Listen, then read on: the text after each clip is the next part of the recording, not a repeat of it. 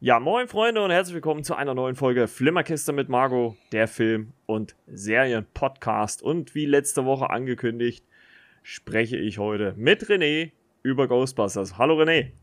Guten Abend oder beziehungsweise guten Tag. Genau. Ja, und äh, bevor wir das natürlich machen, die übliche Frage und äh, René, was hast du denn so als letztes gesehen, außer Ghostbusters? Äh, gar nicht so viel die Tage. Ich war bei Disney Plus mal kurz drin, beziehungsweise es ist eine neue Serie gestartet auf Disney Plus, eine Hulu-Serie Dopsic. Mhm. Unter anderem ist dort Michael Keaton, Peter Sarsgaard und Will Polter, Polter, ich will es richtig aussprechen, dabei. Will, Will Polter, äh, der, der äh, jetzt in Guardians of the Galaxy 3 äh, mitspielt, ja. Dem auch. Wir sind die Miller, sind auch für tiefgreifende Filme wie Detroit kennen. Genau. Mike Stuhlberg ist auch dabei. Und ja, ich bin auf die Serie gestoßen durch den 70-jährigen Geburtstag von Michael Keaton, wo ich vor einigen Tagen bzw. Wochen was geschrieben habe. Da bin ich halt auf die Serie gestoßen, eine Miniserie von acht Teilen, Dopsic, die auf eine wahre Begebenheit beruht, wo Michael Keaton auch selbst auch als Produzent aktiv war. Äh, sie basiert auf dem im Jahr 2019 erschienenen Sachbuch Dopsic, wie Ärzte und die Pharmaindustrie unzüchtig machen. Ich lese das einfach mal direkt aus dem Blog vor. Ich habe das nämlich hier gerade aufgeschlagen. Jo. Die achteilige Serie soll einen Einblick auf die auf das Epizentrum der US-amerikanischen Opiatsucht geben. Ich hoffe, ich habe das Wort richtig geschrieben. halt, ja, aus. hört sich so an. Zentrale Orte der Geschehnisse sind Virginia und Manhattan, äh, wo die Dia, Drogenpfander im Einsatz sind. Keaton selbst spielt den Arzt Samuel Phoenix, der mit Geduld und Freundlichkeit seine intensive Arbeit verrichtet. Doch ist auch er in dunkle Machenschaften verwickelt? Fragezeichen, großes Fragezeichen. Die Serie, die ein Tribut für die Opfer und Helden sein soll, wird ab dem 13. Oktober 2021, also schon online, derzeit drei Folgen, mhm. auf die amerikanischen Streaming-Sender Hulu ausgestrahlt, also in den Staaten und bei uns dann hierzulande auf Disney Plus. Ja, bisher sind drei Folgen online und ich habe mir die erste angeschaut. Ja. Und ja, war dann auch gleich begeistert gewesen, beziehungsweise auch sehr interessiert. Man ist gleich in der Thematik drin gewesen und ich habe die Folge gleich zu Ende geschaut, war auch sehr interessant.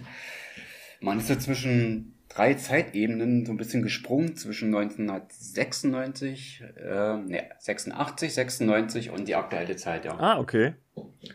Und da hat man gleich auch gesehen, dieser Skandal gegen dieses Mittel, also Medikament, was er dann, wie ich gesagt habe, was er süchtig macht dass da halt Ermittlungen durchgeführt werden und in der Gegenwart sieht man halt ähm, der Michael Keaton, der, der den Arzt spielt, dass der da auch drin verwickelt ist, wie ich gerade vorgelesen habe, und auch dagegen aussagt. Ja, und von Folge zu Folge wird da erklärt und gezeigt, wie es eigentlich dazu kam, wie die Menschen da abhängig geworden sind und mhm. wie man ja so weiß, Pharmaindustrie, Medikamente, man will dran, dran Geld verdienen, ne? Und man sieht doch gleich in der ersten Folge viele Anzugträger oder Schützträger, die daran verdienen möchten. Und da tauchen auch schon Probleme auf mit Patienten, ja, die davon so ein bisschen abhängig werden und auch so eine Nebenwirkung bekommen, ne? Ja. Und das wird halt so ein bisschen aufgetrieselt und da sieht man halt so schon ein bisschen die Befragung im Gericht. Ah, also, okay. Um mal so reinzukommen. Die hm. Grundthematik, also ich habe nur die erste Folge gesehen und bin auch schon gespannt, wie es weitergeht und das auch wieder wahre Begebenheit beruht, ja, ist es meine willkommene Abwechslung gegenüber den Mainstream. Und da ich ja Michael Keaton generell sehr gerne sehe und der auch immer ansprechende Rollen annimmt, beziehungsweise zu haben ist, mhm. der spielt auch nicht in alles mit. Ich dachte, ja, klingt interessant, Pharmaindustrie, Medikamente, Sucht. Den kann man sich mal annehmen. Auf jeden Fall. Also ähm, die Serie hat auch schon äh, glaube ich, viele Vorschusslorbeeren gekriegt. Ich habe schon in, im einen oder anderen äh, äh, Podcast beziehungsweise auch auf News-Seiten viel Positives zu der Serie gehört. Also die soll wirklich ziemlich gut sein. Und ähm, ja, unterstreicht halt auch einfach einmal mehr die, die, die Klasse, die halt mittlerweile auch Disney Plus hat, ähm, dass sie solche Serien bringen, relativ schnell auch nach äh, äh Europa, Deutschland. Also auf jeden Fall, denke ich mal, ein Blick wert. Ich werde auf jeden Fall auch äh, mir die auf die Liste setzen und äh, die dann so vielleicht in den nächsten Wochen dann mal auch gucken. Also äh, gespannt, also vielleicht bis alle Folgen gelaufen sind, dass man das dann hier relativ in einen Rutsch durchgucken kann. Aber hört sich auf jeden Fall sehr interessant an. Also die Thematik ist schon, äh, sehr gut. Also sehr interessant auf jeden Fall. Ja, das Buch dazu ist hierzulande auch äh, zu haben. Also man kann es auch bei Amazon bestellen. Ja. Das ist, glaube ich, weiß es gar nicht, wie viele Auflagen? Zwei Auflagen, weiß ich jetzt gar nicht. Ja, es ist in den USA doch ja bei uns in Europa erschienen und ist definitiv erhältlich. Ja. Ich sage, das ist dann das perfekte Gegenstück dann zur Serie, wo man mhm. auch die kompletten Inhalte der Geschehnisse dann halt auch erfahren kann. Ich mal eine sehr, sehr interessante Sache, wer sich für sowas interessiert. Mal gucken, ob es auch so ein bisschen in die politische Richtung gehen wird. Ich lasse mich mal so ein bisschen überraschen, mit was das alles noch zusammenhängt. Also ich bin da noch völlig neu in der Thematik drinne. Aber ich bin auf jeden Fall gespannt, wie es weitergeht.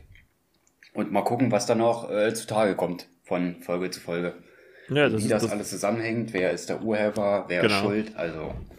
Ja, ja. Ist, ist, ja dann allgemein die Frage, ne? Also, ähm, ist ja sowieso, äh, das, das macht ja Disney Plus jetzt immer ziemlich gerne, dass sie halt diesen wöchentlichen Release ha haben und gerade wenn man dann so eine interessante Serie hat, dann bleibt man dann halt doch dran.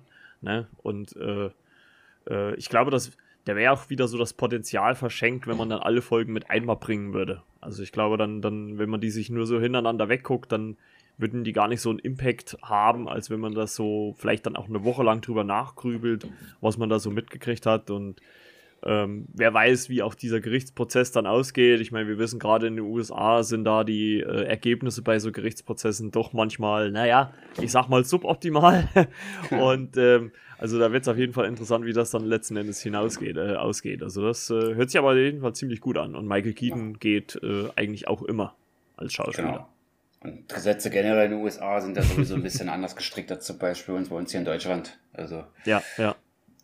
Mal gucken, was da noch zutage treten wird von Episoden hier von Folge zu Folge, sage ich mal so. Ich denke mal, wird eher fortsetzlich sein, also halt lieber Folge zu Folge. Mhm. Episoden sind auch in einem Hund immer sich abgeschlossen, da sage ich lieber Folgen, so wird es auch sein. Aber das ist eine Miniserie und mal sehen, ob sie nach den acht Folgen dann abgeschlossen ist oder ob dann noch was nachkommt. Aber dazu kann man ja dann mehr sagen, wenn die Serie abgelaufen ist. Da kann ich ja dann nochmal im Podcast eine Info geben oder mache vielleicht eine Review über die Staffel. Ja, da schaue ich immer, wie sich das entwickelt. Aber für die erste Folge definitiv erstmal ein schöner Einblick, ein schöner Anfang. Mhm starker Soundtrack und Musik auf jeden Fall, gleich zu Beginn. Johnny Cash gehört. Also, ah, okay. Cool. Mal sehen, ob sie das Stilmittel so ein bisschen weiterführen. Und ja, das sind dann mehr so ruhigen Songs beziehungsweise Musik, also auch ein bisschen melancholisch angelegt. Ne? Mhm. Ja, es geht um Gesundheit und ja. Ja, ist ja auch, ist ja auch passend zur Thematik. Und ähm, ja. für Interessierte, die gerne streamen, lege ich die Serie ans Herz. Genau, so macht er das. Ansonsten noch was? Hast du sonst noch was geguckt? Äh, sonst weiter nichts, außer den Kinofilm, den wir letzte Woche schon gesprochen haben, aber da steigen wir jetzt ja gleich voll ein. Genau, genau. Ja, ich mache es ein bisschen äh, kurz und knapp. Ich habe äh, einen äh, äh, Horrorfilm auf äh, Prime gesehen, Framed. da könnt ihr dann am Donnerstag bei der Shots-Folge reinhören. Da erzähle ich euch so, wie, wie und ob mir der Film gefallen hat. Ähm, Außerdem habe ich äh, in die neue Netflix-Serie Cowboy Bebop äh, hineingeschaut, in die erste Folge. Mm, ist eine, ja, eine Realadaption einer Comicserie. Äh, bin ich mir momentan noch unschlüssig, was ich davon halten soll. Also muss ich erst noch weiter gucken. Und äh, ja, momentan schaue ich noch äh, Lock and Key ist eine ja, Mystery-Serie auf Netflix, gerade die zweite Staffel ähm, wo es um eine Familie geht, die in so einem abgelegenen Landhaus wohnt, wo es äh, viele magische Schlüssel gibt, die ja allerlei verschiedene Funktionen haben und in der im Hintergrund quasi äh, Dämonen stecken, die äh, was mit den Schlüsseln auch zu tun haben, also auch ein bisschen Mystery-Elemente mit ja so so, so Kids-Anleihen, also ein bisschen Stranger Things äh, meets keine Ahnung irgendwas anderem. Und ähm, aber sehr interessant, eine Steigerung auch zur ersten Staffel auf jeden Fall, sympathische Charaktere, manchmal ein bisschen zu naiv in ihren Handlungen, wie ich finde, aber äh, letzten, letzten Endes gut unterhaltsam und da bin ich jetzt gerade, glaube ich, in, den, äh, in der vorletzten Folge, also ich bin mal gespannt, wie dann äh, das Finale der zweiten Staffel ist, denn der dritte ist auch schon bestätigt, beziehungsweise soll auch schon abgedreht sein, Back-to-Back -back haben sie wohl die zweite, dritte Staffel gedreht kommt dann höchstwahrscheinlich dann im Laufe des Jahres äh, 2022. Aber das ist so, das ist, was ich jetzt als letztes gesehen habe. Äh, plus natürlich äh, unser Kinofilm Ghostbusters Legacy, zu dem wir jetzt kommen. Jo, Dann äh, kurze Anekdote dazu. Ähm, ich hatte ja vor ein paar Folgen erwähnt, dass mich äh, das äh, Kino, äh, in dem ich immer gucke, mich äh, während der Post-Credit-Szene zu äh, Eternals äh, herausgebeten hat, quasi. also bevor ich die letzte Post-Credit-Szene gucken konnte. Und ja, ja, ich habe eine Entschuldigung dafür bekommen quasi eine Entschuldigung, ein äh, gratis äh, Kinobesuch und äh, den habe ich natürlich eingelöst für Ghostbusters Legacy. Ah, nicht schlecht. Ja, und plus, und das hat aber das Kino selber nicht beeinflusst, sondern ja, man muss wahrscheinlich sagen, leider Gottes Corona oder die ganzen Regelungen, die momentan so wieder herrschen. Äh, für mich war es allerdings gut. Ich hatte den größten Saal im Kino für mich komplett alleine. hm. Also freie Platzwahl und das habe ich natürlich dann äh, ausgenutzt und habe mich äh, genau schön in die Mitte, so zwei Dritteln Höhe, das ist ja so die, der ideale Sitzpunkt, sage ich jetzt mal, um Filme zu schauen im Kino äh, gesetzt und konnte dann in Ruhe, ohne Knuspern, ohne Getuschel, ohne Handy, was irgendwie leuchtet, den komplett, äh, komplett den Film genießen. Und ähm, ja, äh, zu beiden Sachen Dankeschön. Also einmal an das Kino und einmal natürlich an die Leute, die nicht in die Vorstellung gekommen sind, dass ich da komplett meine Ruhe hatte. Kommt ja auch nicht dass so. Dass sie sich entschuldigt, entschuldigt haben, dass wir dann das Angebot quasi gemacht haben und da mit einer Entschuldigung dann quasi so entgegengekommen sind, dann, ich sage jetzt mal, als Gutschein ist es ja quasi, dass du in die Film gehen durftest. Und ja, Hut ab auf jeden Fall, Chapeau, dass sie sich entschuldigt haben. Ich weiß nicht, wie es dazu kam oder ob der Mitarbeiter oder die Mitarbeiterin selbst ein schlechtes Gewissen hatte, aber ist schon eine schöne Sache, dass ja. sie halt hier so entgegengekommen sind. Auf jeden sehr, sehr kundenfreundlich. Genau, genau. Ja, und somit kommen wir zu Ghostbusters Legacy seit dem 18.11. im Kino. Und äh, wie wir ja alle wissen, gibt es zwei originale Vorgänger. Wir lassen wohlwollend den 2016er Versuch außen vor. Das hat natürlich nichts, nicht, äh, nicht das gleich wieder anfeinden kommt, das hat nichts mit dem Cast zu tun. Es geht um den Film generell, deswegen klammern wir den jetzt in dieser Besprechung einfach mal aus und äh, beziehen uns, bevor wir auf Legacy ausgiebig eingehen, natürlich erstmal auf die zwei Originalteile. Und eigentlich hätte ich äh, Renés äh, Sprachnachricht, die er mir die Woche geschickt hat, äh, eigentlich in den Podcast mit einbauen können. Das war nämlich schon ja, so eine halbe, halbe, äh, halbe Solo von Timo, äh, was er sonst immer macht, zu Ghostbusters. Und deswegen traue ich mich gar nicht, die Frage eigentlich nochmal zu stellen, äh, zu stellen, wie stehst du denn so zu den Ghostbusters-Filmen im Allgemeinen? Auf jeden Fall erstmal sehr nostalgisch, aufgrund der Kindheitserinnerung. Dann, hat ja äh, die Trickserie damals äh, geguckt, aus mhm. 1986 bis 91 hat sie die produziert. Meines Wissens kamen die damals immer auf Pro7. Ab Januar 93 haben wir damals die Satellitenschüssel bekommen und ja, da kamen unter der Woche oder auch täglich ähm, Vorabend kommen auch immer die Ghostbusters, die hat man natürlich dann immer geguckt. Und irgendwie kam es auch mal in, in, der Schule dazu, dass man äh, auf VHS-Kassette den Film geguckt hat. Ich weiß gar nicht, ob das Projekt war, Tage waren oder Projektwochen. Da haben wir in der Schule mal die Ghostbusters geguckt. Und ja, das ist für mich so bleibend in Erinnerung geblieben. Und da ist man wieder noch mehr Fan geworden.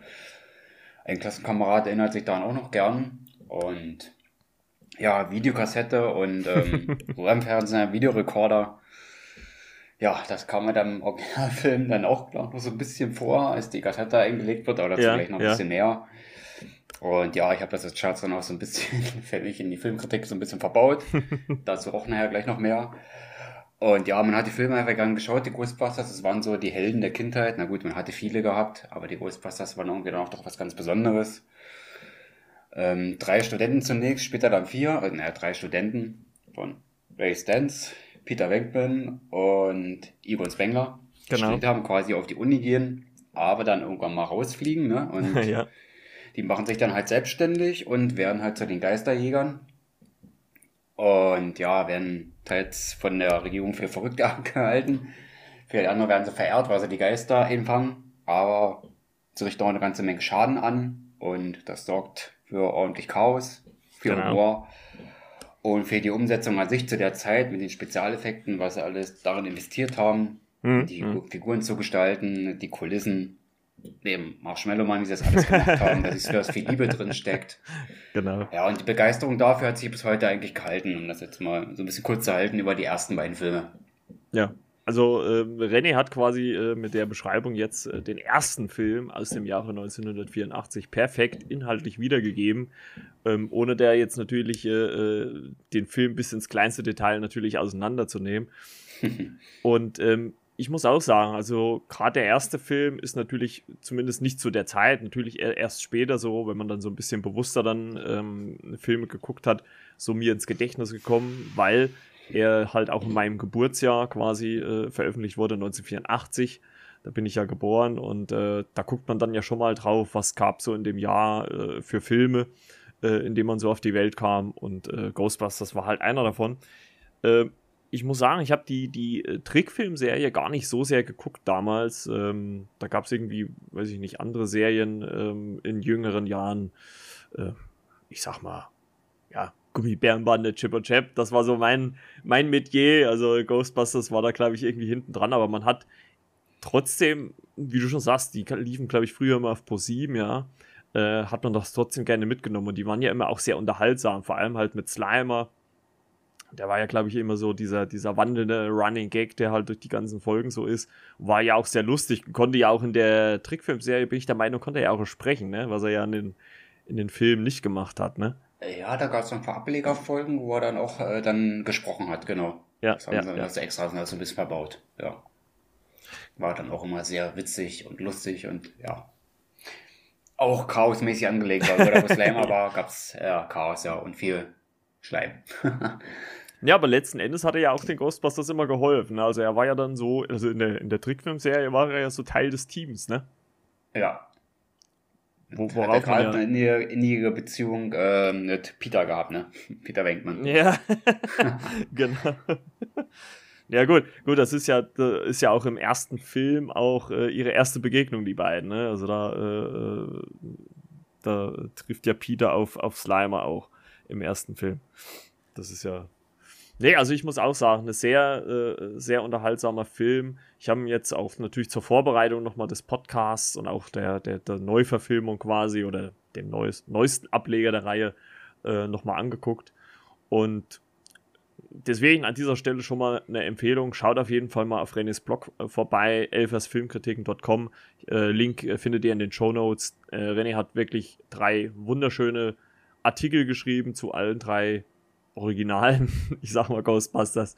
Und ähm, wirklich gut geschrieben. Lest sie euch durch. Äh, tolle Meinung. Auch wenn er sie jetzt hier gleich ja noch im, im Podcast wahrscheinlich ja noch ein bisschen kundtun wird. Aber äh, er erfahrt auch viel Wissenswertes. Es gibt auch die eine oder andere Anekdote als äh, Zitat. Ähm, auch sehr schön. Also da merkt man auch wieder mal den Aufwand, den René betreibt, äh, um sich diese Zitate rauszusuchen. Und ähm, du hast es eigentlich auch in deiner, äh, in deinem Artikel auch gut beschrieben, dass die Story so vom, von dem ersten Ghostbusters oder allgemein von den ersten beiden Ghostbusters, das sind ja nicht gerade die tiefgreifendsten Geschichten, sage ich jetzt mal. Ne? Also es ist ja eigentlich, du hast es ja gerade schon erzählt, ist ja eigentlich relativ äh, simpel. Ne? Drei Wissenschaftler wiegen, äh, fliegen von der Uni, äh, machen sich selbstständig und ja, und gehen dann in die Privatwirtschaft, so wie sie es im Film schön sagen. Und ähm, was mir so beim Gucken, gerade jetzt beim ersten als auch beim zweiten Teil aufgefallen ist, auf den wir jetzt gleich noch ein bisschen drauf eingehen werden, ist, dass die Figuren einfach eine irrsinnige Chemie haben miteinander und einen, Charme, den, also den man sich schwer zu entziehen kann. Also die wickeln einen halt wirklich mit ihrer charmanten Art komplett um den Finger und äh, man kann, also ich finde, man kann diesen Figuren eigentlich gar nicht böse sein. Also äh, für mich tragen sie halt auch diesen Film, denn die Story ist jetzt nicht so dass die allerhöchste Kunst, sage ich jetzt mal. Sie ist zweckdienlich, sie führt zu einem Höhepunkt hin, auf den wir dann auch irgendwann zusteuern, sei es jetzt im ersten oder auch im zweiten Teil. Aber die Filme werden für mich allen voran von den Figuren getragen. Oder wie geht's dir damit? Ja, sehe ich auch so und nichtsdestotrotz äh, basiert sehr lose sogar auf ein paar Begebenheiten. Also nochmal vielen Dank für die Blumen, was du gerade ja. gesagt hast. Ähm, Dan Aykroyd, seine Familie, ne, seit den 1920er Jahren, äh, seine Familie hat er so paranormale Aktivitäten verfolgt, beziehungsweise auch studiert, beziehungsweise haben das da auch viel aufgeschrieben und analysiert, was es da alles gab in der Geisterrichtung, haben da wohl so Sachen ausgemacht, die übernatürlich sind oder paranormal. Das hat er quasi seiner Familie das ein bisschen aufgegriffen und für den Film dann verarbeitet und auch das Drehbuch geschrieben, Dan Aykroyd und zusammen mit Harold Ramis. Genau. Und ursprünglich sollte ja Bill Murray mitspielen äh, im Ghostbusters und John Belushi, aber der ist während der Frühphase der Bearbeitung des Drehbuchs, was Dan Aykroyd geschrieben hat, zu der Zeit noch allein, ist ja John Belushi hier leider schon im Alter von 33 Jahren verstorben. Ne? Hm, hm. Also ist der ursprüngliche Cast, den er da geplant hatte, also es sollten ja ursprünglich auch drei dann bleiben, konnte dann so nicht mehr umgesetzt werden. Ne? Ja, leider. leider. Obwohl äh, natürlich ähm, äh, der Cast, so wie er jetzt natürlich ist, auch äh, ja eigentlich schon legendär ist, sage ich jetzt mal. Ne? Also man, könnte, man könnte ihn sich ja gar nicht mehr anders vorstellen gerade Bill Murray da viele Szenen auch improvisiert hat. Ne? Und der hat da teilweise Sachen gespielt, die so gar nicht im Drehbuch gestanden haben. Aber da haben sich die Regisseure und Produzenten damals auch gedacht, oh, das war besser, das nehmen wir, das hat er nicht gemacht, obwohl es da nicht drin stand. Also echte Klasse, teilweise Dialoge, die er da macht, wo sie den ersten Geist, glaube ich, fangen, in diesem, war das Hotel, in diesem großen Saal. Ja. wo sie diesen Geister einfangen und der kommt da raus. Da gibt es dann dieser Netflix-Doku, die ich auch schon erwähnt habe, unsere Kinojahre. Genau. Dass sie da beide Empfehlung, gezeigt auf haben. Rein. Dann genau.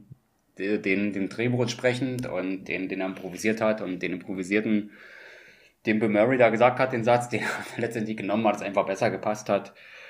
Und ja, gerade auch bei Dana Barrett, die gespielt von der unnachahmlichen und sympathischen Sigourney Weaver, ne, wo er da die Wohnung genau. untersucht und da spontan auf Klavier so ein bisschen rumklimpert, um die Geister herauszufordern. Der auch improvisiert, der Schauspieler. Und ja, Bill Murray ist eine Ikone für sich, wenn man auch seine späteren Filme so nimmt, auch so ein bisschen skurril angelegte Rollen, aber auch irgendwo so sympathisch, ne? Und ja, Dan Aykroyd, sowieso bekannt aus dem Komödienfach Saturday Night Live, war der damals 70er äh, sogar so eine Comedian, Comedian-Sendung, kann man sagen, ne? Oder so ja, ja, gibt's ja, gibt's ja heute noch, dabei genau. war. Ja. Weil John Belushi auch damals ja, wie gesagt, verstorben ist. Auf Bill Murray ist er auch getroffen und ja, da ist der ein Komiker eigentlich alles da schon bereit gehabt, ne? Und irgendwann hat Harold Ramis äh, das Drehbuch mitgeschrieben. Er hat gesagt, hey, ich würde auch gerne mitspielen. Und ja, hat Ivan Weidmann gesagt, klar, wieso nicht? Und da er auch zu der Zeit schon für viele Komödien bekannt war, ja, war der dann auch irgendwann im Cast dabei. Und der Ernie Hudson stieß dann auch noch später dazu, wie gesagt, um das Team zu komplettieren. Und das war ja der, der dann so mehr im Serienbereich bekannt war. Die anderen ja so Filmer, er aus dem Serienbereich und hat das genau. Team dann quasi komplettiert. Was mir so äh, beim Schauen jetzt, äh, weil, er, weil ich den heute jetzt vor der Aufnahme erst geschaut habe, so aufgefallen ist, dass es schon von den Sprüchen her, also zumindest in der, in der deutschen Übersetzung, ich habe jetzt äh, das Original nicht geguckt, äh, dass es viele so, so, so anzügliche Sachen gibt. Also es gibt ja zum Beispiel den äh, Moment, als äh, Janine Melnitz, gespielt von Andy Potts, das ist ja die, die Sekretärin der Ghostbusters, äh, so an ihrem Schreibtisch sitzt und auf, einmal äh, taucht Egan Spengler quasi unter ihrem Schreibtisch hervor und sie sagt zu ihm, ja, sie sind aber sehr fingerfertig und sowas. und ähm, ja, so, solche Momente gibt es halt äh, da und dort. Also man merkt schon so, dass so ein paar Anspielungen schon so da sind, ne? so, so ein bisschen eindeutig, zweideutig, sage ich jetzt ganz einfach mal. Aber es wirkt halt nie äh, zu aufdringlich oder sowas. Also es ist halt alles irgendwie so eingewoben, man nimmt das so mit. Äh, ich glaube auch zur damaligen Zeit war, wurde das auch gar nicht so extrem hinterfragt. Ähm, mittlerweile, glaube ich, würden sich vielleicht wahrscheinlich gewisse Gruppierungen so dran stören, aber ich würde einfach mal behaupten, das ist halt der Zeitgeist und das muss man dann halt einfach mal akzeptieren für die Zeit, als die Filme entstanden sind. Ja. Die wollten für die Rollen da ursprünglich wollten sie ja noch mehr schreiben, als die beiden da mehr zusammenkommen, aber das hat den Film einfach nicht mehr gepasst. Da ja so eine kleine Liebesgeschichte ja quasi schon mit Dana Barrett und äh, Peter Venkman, dass sie das angebahnt hat, das wäre dann glaube ich auch zu viel gewesen. Ja, stimmt. Also es, es, es, es, stimmt, es wird so ein bisschen angedeutet, ne? Sie, sie, sie, sie äh, drückt sich ja mal so an, an Spenglers Brust und sowas. Also ähm, so, so Andeutungen sind schon da, aber es wird ja nicht ausgespielt im Film. Wäre schön gewesen, wenn sie es getan hätten, was wir daraus gemacht hätten. Aber wie gesagt, zwischen Dana und Peter, die Beziehung, das war dann auch schon genau. Jetzt nicht unbedingt sehr, sehr tiefgreifend die Beziehung aufgearbeitet, aber doch schon auf ihre Art eigene Art haben die beiden da schon Zusammenspiel dann echt super ja. gelöst. Ja, da war ja doch was und die sind da näher gekommen. Im zweiten Teil sind sie auch dann noch ein bisschen weiter drauf eingegangen. Aber das hat dann, denke ich mal, insgesamt für den Film dann auch so gepasst. Das hat dem Ganzen dann keinen Abbruch getan. Genau. Und dass du da auf Spengler und äh, Jenny da Melds nicht eingegangen sind. Richtig. Ich würde einfach mal empfehlen, äh, momentan sind die Filme noch bei Netflix verfügbar, sowohl der erste als auch der zweite Teil, als auch äh, 216er. Und ähm, ähm, wir wollen gar nicht so viel zur, zur äh, äh, Story des ersten Teils, also bis ins kleinste Teil sagen. Deswegen würde ich sagen, springen wir einfach mal zu dem zweiten, denn äh, der erste Ghostbusters war ein ja, riesiger Erfolg. Und äh, was macht man natürlich in Hollywood, wenn ein Film riesiger Erfolg wird? Man macht eine Fortsetzung. Und äh, 1989 gab es dann Ghostbusters 2. Äh, der Cast blieb komplett zusammen, was schon mal schön ist, hat man auch äh, oftmals selten, ähm, dass man alle wieder zusammenkriegt, vor allem auch fünf Jahre später. Und ähm, wie, äh, wie stehst du so zu, dem zweiten Ghostbusters im Vergleich zum ersten? Weil, wenn man so, so umgangssprachlich immer hört, ich, ich tue mich da immer so ein bisschen schwer, sagen viele, dass sie den zweiten etwas schwächer finden wie den ersten. Wie stehst du dazu? Ja, habe ich es auch häufig gelesen, als ich mich damit beschäftigt habe. Finde ich jetzt gar nicht mal so. Ja, vielleicht kann man sagen, er ähnelt dem ersten. Ähm, ist aber eins zu eins wohl fast die gleiche Story sein, aber finde ich so nicht. Er hat auch seinen eigenen Charme, finde ich. Von den Effekten haben sie vielleicht noch ein bisschen mehr rausgeholt. Fünf Jahre später, wo ich gesagt habe, die haben Gimmicks äh, reingesetzt, die hast du im ersten so nicht gehabt. Mhm. Dana Barrett ist Mutter geworden, die hat ein Kind, also zu der Zeit noch ein Säugling. Und die Bedrohung kam ja quasi aus einem Gemälde heraus dieses Mal. Und ja, genau. Beide Filme sehr, sehr unterhaltsam. Also ich finde ich find die sogar gleich stark, wenn sie von der Bewertung so ein bisschen auseinandergehen. Bei MDB, da ist der zweite deutlich schwächer. Aber dank des Charmes und der großartig ausspielenden Darsteller und die Onliner und Bill Murray, der wieder in Reinkultur, ne? Ja. Ich denke, auch da wird er wieder improvisiert haben. Ja, hat genauso Spaß gemacht und die neuen Geister, die sie eingeführt haben. Und ja, auf was Geschichte jetzt kurz noch eingegangen sind, was man da, was im weiteren Verlauf da am Ende noch zu sehen war. Ja, und gleich zu Beginn kommt ja da die Bedrohung, ne? In Sachen dieses rosa Schleims und mhm. wenn man damit in Berührung kommt. Ja, und dieser Schleim gedeiht ja, ähm, wenn die Leute oder die Menschen da aggressiv drauf reagieren. Also in diesem genau. Gerichtssaal, da gab es ja diese Brühe, da mussten die Ghostbusters ja wieder mal ins Gericht sich verantworten, ne? Ja. Und in ein Gefäß, da ist ja diese Brühe drinne, die sie als Untersuchung ja entnommen hatten, ne? Genau. Und je lauter und aggressiver halt dieser äh, Richter geworden ist, ne, desto mehr ist diese Suppe da in diesem Behälter, ich sag es mal, floriert und geblubbert. Ja, und irgendwann kam es dann zu Chaos, ne? Ja, bis sie, bis sie dann explodiert ist und zwei äh, Verurteilte des Richters dann auf einmal auftauchen und äh, für Chaos sorgen. Und, Die und das, und, und, das ist halt einfach auch so eine Parallele zum, zum also wie du schon sagst, man, man, äh, es ist relativ ähnlich an dem ersten natürlich auch angelegt, weil, weil man genau die, die Konstellation im ersten auch, auch hat, dass die Ghostbusters irgendwie vorm Ausstehen, es dann aber zu einer Situation kommt, wo sie dann doch wieder äh, gebraucht werden. Und genau das passiert im zweiten Teil halt auch, gerade ab dieser Gerichtsverhandlung sind sie dann, sind sie dann wieder äh, voll dabei und äh, voll im Dienst. Vorher standen sie kurz vor dem Aus, vor, kurz vor dem Gefängnis. Und ähm, das ist halt so eine Parallele. Aber äh, nichtsdestotrotz äh, finde ich einfach, ist halt diese, diese Chemie, dieses hm, Charisma, was diese ganzen Charaktere haben, einfach so schön mit anzusehen. Und es ist halt einfach auch so herrlich, diesen Film zu gucken, weil man halt jetzt nicht großartig, klar hat man einen Antagonisten, ähm, aber es geht jetzt nie in, in, in dem Sinne um, um den Weltuntergang oder sonst was. Also man bezieht sich so auf den Ort, auf, auf gewisse Ereignisse, die dort passieren. Und es ist, ich finde immer, das ist, es wirkt wie so eine Art modernes Märchen, was man sich dort anguckt, wo dann halt irgendwie äh, so vier Retter dann sind, um, um, um da die Situation zu, zu handeln. Und das ist einfach schön mit anzusehen. Also äh, ich finde die Filme bis heute hin noch sehenswert. Ähm, bei Netflix ist auch die Fortsetzung Ghostbusters 2 in einer sehr, sehr guten äh, Version verfügbar, sehr hochauflösend. Die erste nicht so, da hat man wahrscheinlich eine etwas schlechtere Abtastung erwischt. Aber ähm, für meine Begriffe auf jeden Fall sehenswert, beide Filme, auch wenn sie storytechnisch natürlich ein bisschen ähnlich sind, aber die Schauspieler und die Charaktere reißen es halt einfach raus, aus meiner Sicht. Und Janine Manels bekommt tatsächlich in dem Film so ihre Liebesgeschichte, nein, nicht mit Evan Spengler, sondern ähm, mit Tully, jetzt habe ich den Vornamen vergessen, gespielt von Rick Moranis, der war im ersten Film Luis. so der nervige Nachbar von, ähm, was hast du gerade? Äh, Lu Louis, Louis Tully. Louis Tully, genau, Genau. Louis war der Vorname. Der war so der penetrante Nachbar, sag ich mal so, von äh, Dana Barrett. Und er ist natürlich auch im zweiten Teil wieder dabei, wo ich sage, er hat gewisse Züge, er ist eigentlich so grundsympathisch, irgendwas Liebenswertes hat er, so ein bisschen trottelig, aber irgendwo auch liebenswert, ne?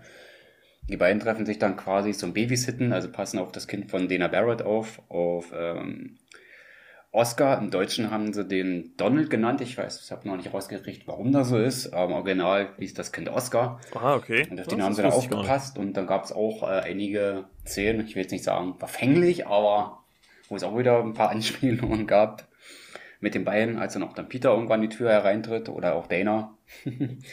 Gibt es dann auch natürlich auch ein paar lustige Momente und ja. Und Janine sah zu dem Zeitpunkt auch etwas anders aus, von der Haarpracht her. Man hat sich quasi inspirieren lassen von der Trickserie. Also sah sie quasi so aus von der Frisur her wie in der Trickserie. Ah, Da hat okay, man sich da okay. inspirieren lassen, die Janine Mans. Siehst du, das, hat, das hatte ich gar nicht mehr in Erinnerung. Cool. Gut, dass du es erwähnt hast. Ja, und das Kind spielt da tatsächlich auch eine Rolle, ne? Dieser Mann da in Gemälde, der Vigo, ne? Der will ja wieder in die Ja. Zeit zurück und da quasi herrschen und der Genau. muss er sich mit, etwas Lebendiges vereinen, um wieder zum Leben zu erwecken und will halt das Kind dazu nehmen, also den Oscar, also das Kind von der Dana. Und ja, und die ist dann, soll dann quasi die Mutter von Vigo sein. und ja, der mit dem Kind von Dana. Er will sich ja quasi vereinen, er wäre ja quasi das Kind von Dana, also so habe ich das im Film ja verstanden. Und da ist sie, glaube ich, Visa, Visa System, ich weiß nicht, wie das ausspricht, also Mhm, mhm. in diesem Kunstmuseum, wo sie da arbeitet, oder, oder Bildhauerin, ich habe jetzt den Begriff von dem Beruf da nicht. Ja, sie restauriert dort Bilder, so ich, macht Ja. sie dort. Genau. Und der Chef quasi von ihr, da wird er quasi von Vigo vereinnahmt und der soll dafür sorgen, dass der Vigo halt zu dem Kind kommt und sich da halt mit dem vereinen kann, Genau. um wieder in das heutige New York oder beziehungsweise das New York, äh, aus dem er 1989 zurückkehren kann, ne? Richtig. um dem Antagonisten jetzt auch mal so ein bisschen zu beschreiben. Ja, und die Ghostbusters müssen das halt wieder verhindern. Und ähnlich wie im ersten Film äh, äh, kommt durch diese auflodernde Bedrohung halt immer mehr Geister zum Vorschein oder immer mehr Geisteraktivitäten zum Vorschein. Und dadurch können natürlich die Ghostbusters äh, in ihrer Art und Weise glänzen. Also das haben auch beide Filme halt gemeinsam. Ne? Im Hintergrund äh, wird die Begr- Bedrohung immer größer und parallel dazu nehmen halt einfach diese, diese Geistererscheinungen immer mehr zu ähm, so die Ghostbusters immer genug Arbeit haben, immer zu tun haben. Und die Miss Liberty, die kommt äh, auch zur Hilfe, ne? Oder als solches dann benutzt als Symbol. Und auch ähm, die Titanic läuft auch äh, 77 Jahre nach dem Untergang äh, wieder ein, ne? Ja, Wo du siehst, dass die äh, Geister vom Schiff gehen und quasi das Schiff verlassen und äh, den Dock hinunterlaufen. Wo, wo dann der Dockarbeiter sagt, ja, die Titanic ist gerade eingelaufen. genau. Aber das Loch war allerdings groß worden im Bug. Weiß ich gar nicht, warum sie das so unbedingt so gemacht haben. Die war ja zu der Zeit schon entdeckt. Na gut, naja, die gut. Fantasie sei gegönnt. Ich wollt's grad sagen, Was das, was äh, das ist ein Geisterfilm. Ich habe den das ja nie übel genommen. Ein bisschen Ja, aber es fällt halt aus, wenn man sich äh, fällt auf, wenn man sich mit der Geschichte auskennt. Und, Ja, ja. ja. Sich auch für Titanic als Kind beschäftigt hat. Aber gut. Ja, bei James Cameron war, der, war das Loch nicht so groß. Bei Titanic? Nein. Boah, Kommen erst dann ein paar Jahre später raus, ne? Ja, aber die ja. war zu der Zeit zumindest schon entdeckt, aber. Genau. Das war Geisterjägerfilm, ist auch eine Komödie. Alles nicht so schlimm. Genau. Und können auch die Geister gemacht haben, dass es noch größer geworden ist. Ja, man, man kann sich das schon erklären, das stimmt. Ja, und äh, ja, äh, äh, sage und schreibe, 37 Jahre nach dem Original von 84 bekommen wir jetzt endlich im Jahr 2021 die für viele so legitime, ja, dritter Teil der Reihe äh, Ghostbusters Legacy oder wie er im Original heißt, Afterlife.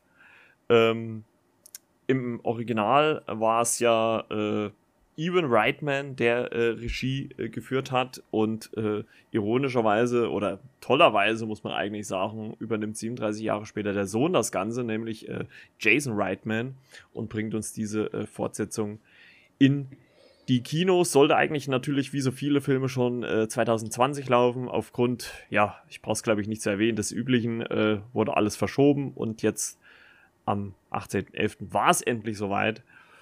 Ähm, der Film wurde ja schon vor geraumer Zeit angeteasert mit so einem, mit so einem Teaser, wo quasi einfach so in einem Sturm in eine, eine äh, Scheune quasi gefilmt wird, wo auf einmal ein Laken nach oben äh, weht, in, unter dem ein Auto steht und man hat den Ecto One, das ist äh, das Fahrzeug, äh, ein umgebauter Leichenwagen der Ghostbusters als äh, Fahrzeug gesehen hat. Und ich habe es ja, glaube ich, schon oft genug im Podcast im Vorfeld schon erwähnt, allein, allein, dass mich dieser kleine Teaser, ohne dass man da einen Filmschnipsel gesehen hat, schon dermaßen aufgebaut hat, den Film endlich im Kino zu sehen oder endlich das fertige Produkt zu sehen. Und auch äh, die finalen Trailer jetzt kurz vor Release äh, haben das unterstrichen, dass ich irrsinnig Bock hatte, den Film endlich zu gucken. Und jetzt haben wir ihn endlich da. Und ähm, ich würde mal kurz äh, so ein bisschen auf die äh, äh, Story eingehen. Ähm, es geht hier nämlich im Grunde um die Tochter von Egan Spengler, die aufgrund von gewissen äh, Vorfällen ein Haus erbt in der, ja, in, in, dem Kaff oder Dorf Somerville in Oklahoma und zieht dort mit ihren zwei Kindern, äh, äh, Trevor und Phoebe, hin. Und äh, ja, werden dort, äh, verbringen dort eigentlich erst nur ihren Sommer und äh, ziehen dann aber in das Haus von Egan Spengler und aufgrund halt ihrer ihres Verlustes ihrer Wohnung in Chicago äh, müssen sie halt dort leben. Was äh, Somerville so besonders macht, dass dort hin und wieder, obwohl das äh, Örtchen nicht in irgendeiner Zone liegt, immer wieder ähm, Erdbeben auftauchen. Und warum und wieso und was dahinter steckt, äh, ja, wird sich im Film ergeben. Ähm, Phoebe und äh, ihr Freund äh, Podcast äh, machen sich auf die Suche äh, nach den Ursachen des Ganzen und ja, äh, irgendwann spielen auch Geister eine große Rolle. Und ja, wie uns das gefallen hat, was uns daran gefallen hat und was uns vielleicht nicht gefallen hat, das werden wir jetzt so ein bisschen ähm, erläutern.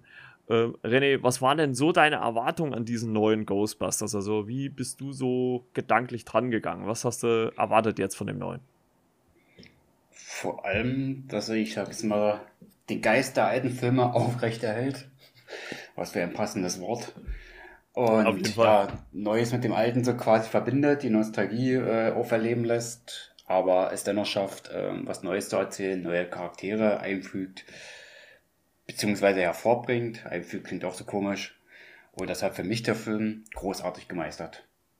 Allein nur der Charme von allen Darstellern, wie man diesen nimmt und auch von der Auswahl her, das kommt ja nicht von ungefähr. McKenna Grace spielt da die Enkeltochter, die Phoebe, die hochbegabte, ähm, also von dem Egon Spengler.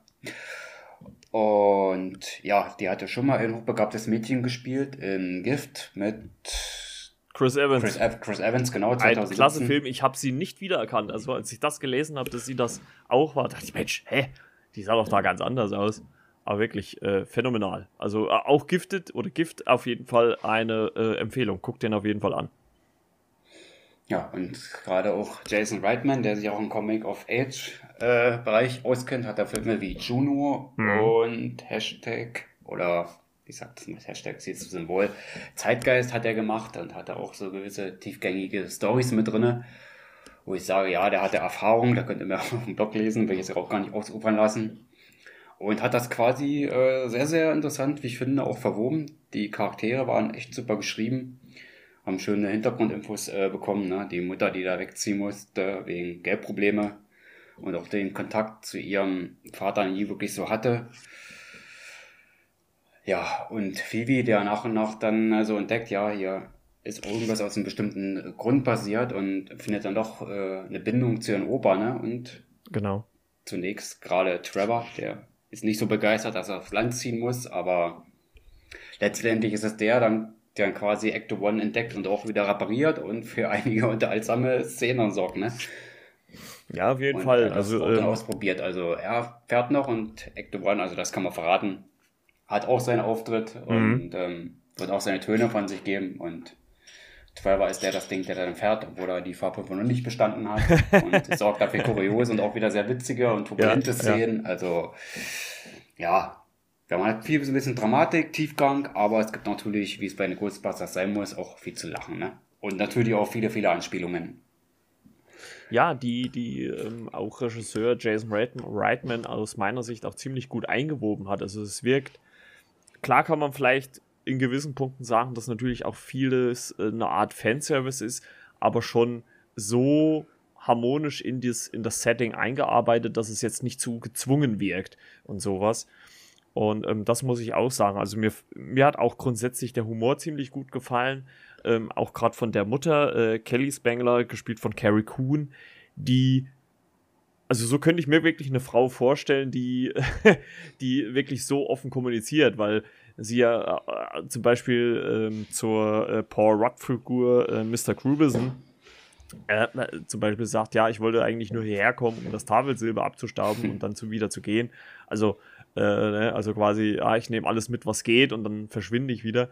Also einfach diese lockere und freche Art, die sie so hat, ähm, das fand ich schon sehr erfrischend, weil man das äh, heutzutage, finde ich, kaum noch hat. Äh, vieles wird äh, sehr, sehr politisch korrekt gesagt und da schwimmt man dann doch mal gegen den Strom. Und ich finde, dass es nicht immer so die Lacher waren, also dass man jetzt so einen riesen Lacher hatte, sondern man, man konnte immer ziemlich gut schmunzeln. Also es war ein schöner Humor, schön eingebettet. Und das hat äh, äh Jason Reitman hervorragend hinbekommen. Und überhaupt muss man ja sagen, man hat ja so im Hinblick ähm, auf äh, die Werbung des Films so gedacht, Paul Rudds Figur wäre so der Hauptcharakter, aber ist er ja gar nicht, ne? Also er ist ja auf jeden Fall eher so nur eine Nebenfigur, würde ich mal jetzt so behaupten, auch wenn er natürlich zu vielen Teilen des Films vorkommt, aber er steht nicht im Fokus, denn im Fokus ähm, steht ganz klar Phoebe Spengler und ähm, mit ihrem äh, äh, guten Freund Podcast. Ähm, was natürlich auch eine gute Anspielung auf, das, auf den momentanen Podcast-Hype weltweit ist. Ne? Also wenn der Junge sich selber auch Podcast nennt, ähm, den sie äh, ja innerhalb einer Sommerschule kennenlernen. Und ähm, auch wie man das gemacht hat, wie sie dann so Kontakt äh, zu ihrem äh, verstorbenen Großvater aufbaut. Ähm, noch ein bisschen zur Erklärung. Zu Beginn des Films sehen wir quasi eine ähm, äh, Verfolgungsjagd ähm, wir wissen nicht vor was, also man sieht es jetzt nicht. Ähm, und es wird auch immer so geschnitten, dass man den, den Protagonisten, der da verfolgt wird, nie komplett sieht. Also es wird immer nur so im Schatten oder, oder so nur die Silhouette gezeigt und sowas. Und äh, wir wissen halt nicht genau, was da passiert oder, oder, ne, oder wem das so passiert, aber das erfahren wir ja dann relativ zügig. Ähm, und allein, wie man dann auch dieses Aufeinandertreffen auch erst ohne Sicht äh, von, von Egan Spengler und äh, seiner ähm, Enkelin hat.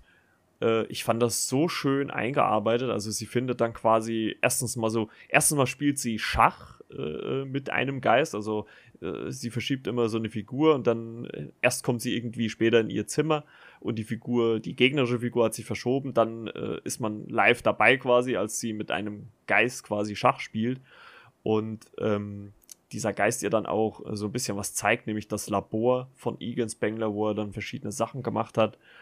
Ähm, und das wird ja im Hinblick so gezeigt mit so einer Art Lampe, die sich immer so Richtung Phoebe bewegt und ohne dass sie natürlich, ohne dass man jetzt irgendwie ein Gespräch oder sowas hört, äh, reicht einfach die Interaktion mit Phoebe und dieser Lampe einfach aus, um zu begreifen, was dort passiert. Also ich fand das so schön, wie man dann dieses ja, den Protonenstrahler mit einbaut. Du hast ja Ecto One, das Fahrzeug schon erwähnt. Ähm, also wirklich herrlich gemacht von, von Jason Reitman, das so harmonisch, schön und auch im Stile fand ich so der alten Filme auch einzuarbeiten. Also es, es wirkt halt jetzt nicht, ach guckt mal da, das ist so, also ich, ein gutes Beispiel ist für mich Jurassic Park, da fand ich es ein bisschen deplatzierter mit diesen Anspielungen auf dem, aufs Original und hier hat man es viel, viel besser hingekriegt. Und dann natürlich auch wieder Ecto One in Aktionsszenen fand ich ziemlich cool. Ähm, das muss ich schon sagen. Also das hat mir wirklich äh, sehr, sehr gut gefallen. Und äh, Paul Rudd, äh, wie gesagt, der den Lehrer spielt, äh, Gruerson, natürlich auch eine schöne Interaktion, ein Zusammenspiel, auch die erste Szene, gerade auch mit der Mutter an dem Eingang. Ja, mir war die Figur sofort sympathisch, die er gespielt Auf jeden hat. Fall. Man kennt die sonst in so etwas aufgedrehten komödiantischen Komödien. Also Paul Rudd diesmal ist er so ein bisschen weniger, also nicht ganz so aufgedreht und auch im Mittelpunkt ist er nicht so groß, aber spielt natürlich auch wieder sehr großartig, aber auch in Bezug auf Phoebe, wie die beiden dann zueinander eine Beziehung aufbauen und ähm, das Geistertum da quasi auch ähm, untersuchen mhm. und sie da Witz reißt und damit die in Augen ja. Fand ich auch eine sehr, sehr schöne Szene. Ja, das fand ich sehr gut. Einfach toll. Und Mr. Grooverson hatte ja diese Videokassette erwähnt, ne? Mhm. Und die sind ja, gehen dann in die Ferien dort in die Schule, um zu lernen. Und ja, er tut da quasi, ja, Fernsehschrank war es ja nicht. Es war so ein Schiebewagen mit einem Fernseher drauf und holt eine VHS-Kassette von Kuchu raus. Und dachte ich, ey, wie, äh, Jason Reitman, wie kannst du eigentlich nur mein Erlebnis mit den Ghostbusters äh, so kopieren? Fernseher, Videokassette und dass das explizit so im Film vorgekommen ist. Ich musste gleich schmunzeln und lachen und ich dachte, äh, geil, hast du echt toll gemacht. Der Lehrer mit dem Fernseher, mit der Videokassette in 2020, wo er eigentlich rauskommen soll, ich denke, der spielt im Jahr 2021. Ja, ja, würde ich auch sagen. Und da kommt dann eine Videokassette und die Kinder müssen halt den Film da gucken. Äh, fand ich schon sehr charmant, ja. Zumal ich ja damals in dieser Zeit noch aufgewachsen bin. VHS, Sette, Videorekorder und so weiter. ich fand's herrlich, die Szene. Ja. Als er die Kassette da so eingespielt hat und ja, hier guckt mal und ist dann hinterher in seinen Raum gegangen, um andere Sachen zu untersuchen. Ja, und wird dann natürlich dann von der Phoebe gestört und dann kommen die beiden ja sich so ein bisschen näher. Wissenschaftlich gesehen natürlich. Ja, ja. Schüler und Lehrer, das Verhältnis müsste gewahrt werden, ne?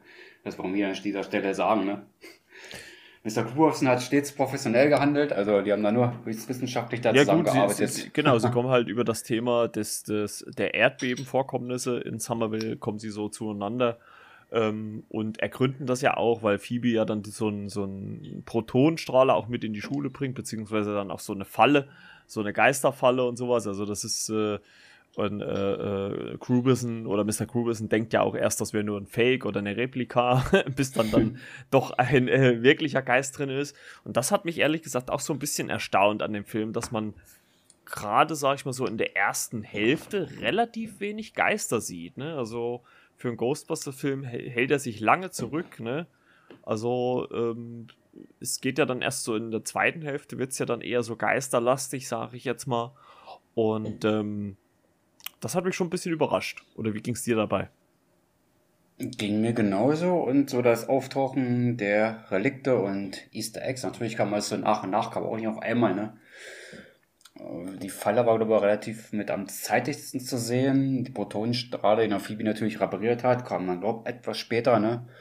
Und auch das mit Ecto, das war auch so ein bisschen versetzt und Trevor hat ja, ist halt zuerst in diese Garage rein oder beziehungsweise diese Schuppen dann hat er quasi diese Decke so ein bisschen abgenommen, da hast du das Ghostbusters-Symbol gesehen, ne? und dann auf einmal das Licht weg. Ne? Das hat natürlich dann noch ein bisschen gedauert, bis er letztendlich den Wagen repariert hat, bis du den gesehen hast.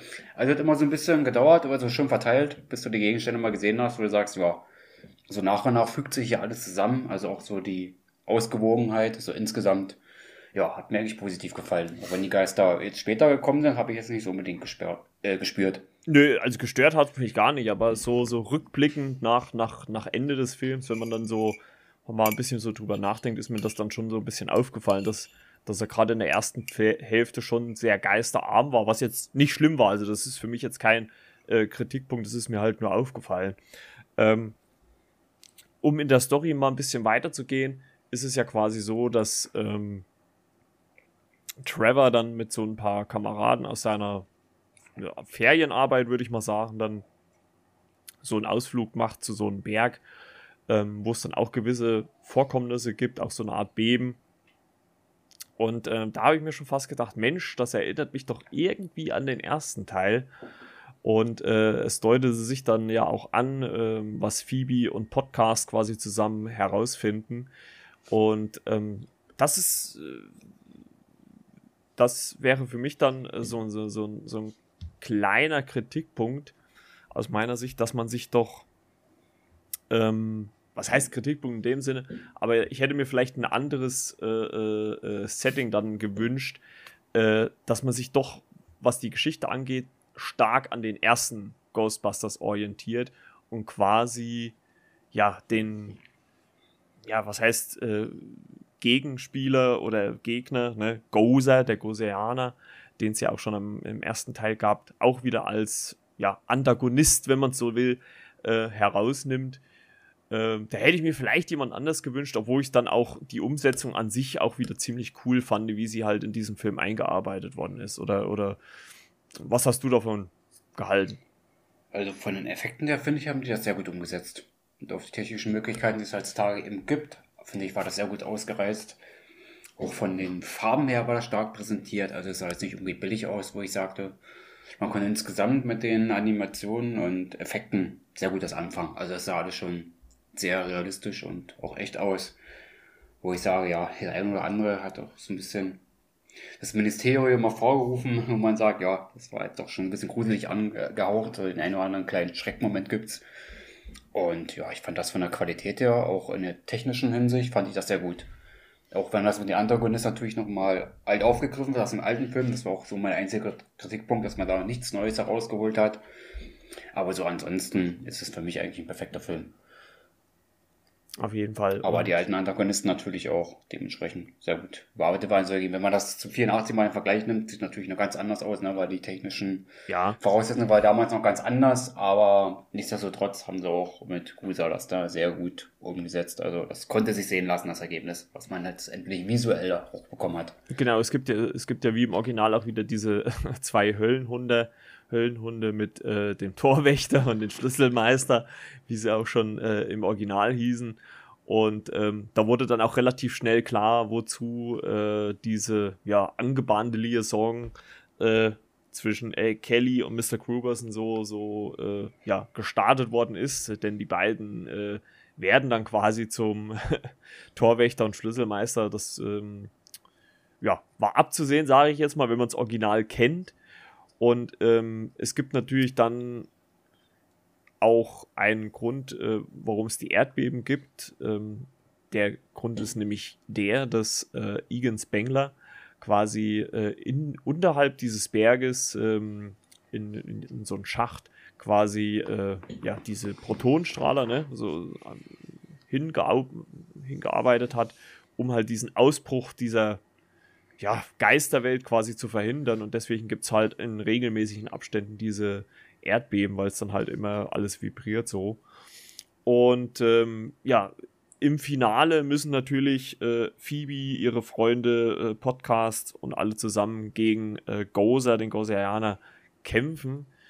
Ähm, der, bin ich der Meinung, gespielt wird von, oder die, ne? also man, man sagt ja im Original, äh, Gozer kann sein, wer er will. Ich glaube, hier wird er gespielt von Olivia Wilde. Sah jetzt zumindest so aus. Ne? Ich habe jetzt kein Credit zumindest für sie gefunden, aber ähm, müsste sie gewesen sein, ne? Olivia Wilde, wenn, ich, wenn mich jetzt nicht alles täuscht. Ja. Ja, und äh, auf jeden Fall kommt es dann auch zum äh, großen Finale auf äh, Egan Spenglers Farm, beziehungsweise an seinem Haus ähm, was ich, äh, wollen wir das erzählen? Ja, ne, können wir eigentlich sagen. Ja, ist aber so, dass aber so ein bisschen. Ja, was, was sich als äh, riesige Geisterfalle entpuppt, äh, was Phoebe dann relativ schnell herausfindet. Und ähm, zwischendrin wird, äh, wird sie allerdings auch von ihrer, äh, von der Polizei auch mal hops genommen, weil sie äh, ja, ähnlich wie es die Ghostbusters im Original auch gemacht haben, so ein bisschen Schaden anrichten und äh, deswegen auch wieder zur Verantwortung gezogen werden.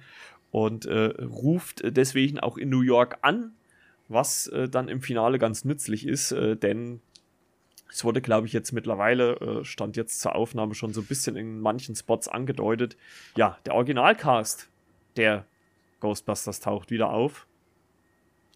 Allen voran natürlich Peter Venkman, äh, gespielt von Bill Murray, Dan Aykroyd als Ray Stans und auch Ernie Hudson als Winston. Wie äh, fandest du so den, den Auftritt der originalen äh, Ghostbusters? Oh, ich habe Gänsehaut gekriegt und gleich eine Träne verdrückt, als sie dann auf einmal aufgetaucht sind und Bill Murray wieder unnachahmlich und skurril, wie immer, ne? Gleich wieder seine Sprüche da klopfend. und gehen auf gewisse Interaktionen mit Usa quasi ein und der mhm. Frage nach dem Gott. ja.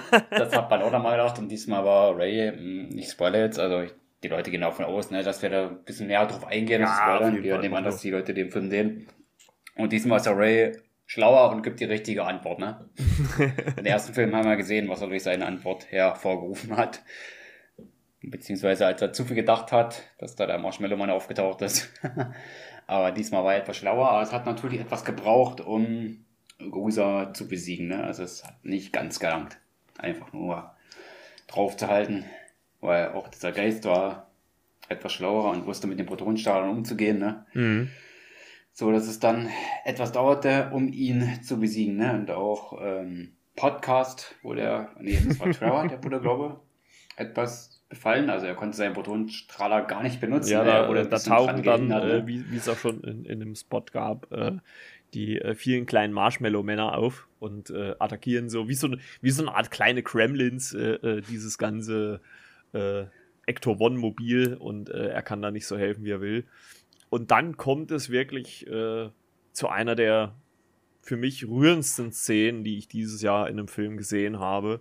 Und ähm, ja, da hatte ich auch mal wieder, ähnlich wie am Ende von äh, Keine Zeit zu sterben, ja, so ein kleines Tränchen im Auge. Also da hatte ich schon feuchte Augen.